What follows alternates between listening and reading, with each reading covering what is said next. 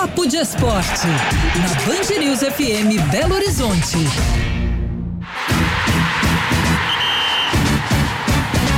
Papo de Esporte na saideira do Band News Minas, segunda edição. Tudo bem, André Salles? Tudo ótimo. Muito boa tarde para você, para Gabi e para os nossos ouvintes. Bom, hoje a gente teve essa coletiva aí do Mineirão para explicar essa confusão de datas aí da fase final do Campeonato Mineiro e também shows que estão acontecendo no estádio. O que, que você viu dessa coletiva aí, André? Pois é, o grande ponto é que tem shows e shows de grande porte, né? A despedida do Skank e o Boteco do Gustavo Lima, marcados respectivamente para uma das datas da semifinal e uma das datas, a primeira final é, do Campeonato Mineiro. Então acende o alerta, né? Lógico que pode ter remanejamento, é, negociação, os shows não vão mudar, isso é fato, os ingressos já estão sendo vendidos, mas os jogos podem ter sim algum tipo de negociação e algo pode acontecer.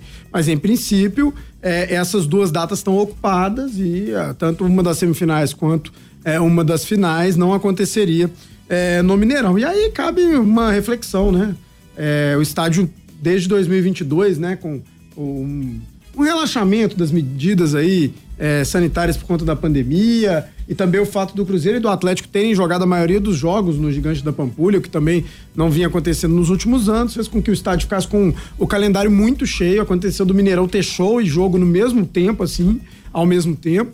Então, é, é, enfim, eu, é claro que o estádio precisa faturar não pode também ficar dependendo do futebol, porque não sabe se na semifinal vai ter um time da capital, o time que vai querer jogar é, no Mineirão, ou se vai ser um time do interior, ou se vai ser o América querendo jogar na Independência. Então a gente torce para que haja um entendimento entre as partes e que o público possa ter o gigante da Pampulha nos grandes jogos, porque essa é a expectativa de todo mundo, esse é o desejo de todo mundo.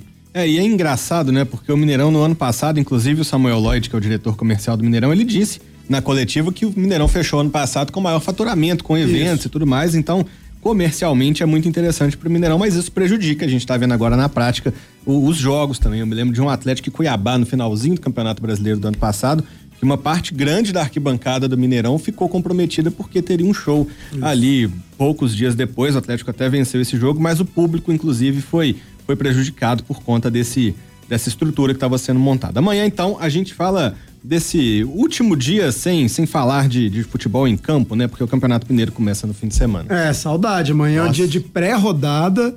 Hoje nós já tivemos um aperitivo, hein? Saíram as numerações fixas. Ah, o Nicão na 10. Paulinho hein? vai ser 10 do Atlético, o Nicão vai ser 10 do Cruzeiro. Pode explorar isso um pouco amanhã e falar, claro, do pré-jogo, porque tá todo mundo querendo ver a bola rolar, nem que seja no campeonato estadual, que não é aquilo que a gente quer, mas é quase aquilo. Amanhã a gente vai montar as escalações do, dos três. Valeu, Opa, André. Boa, valeu.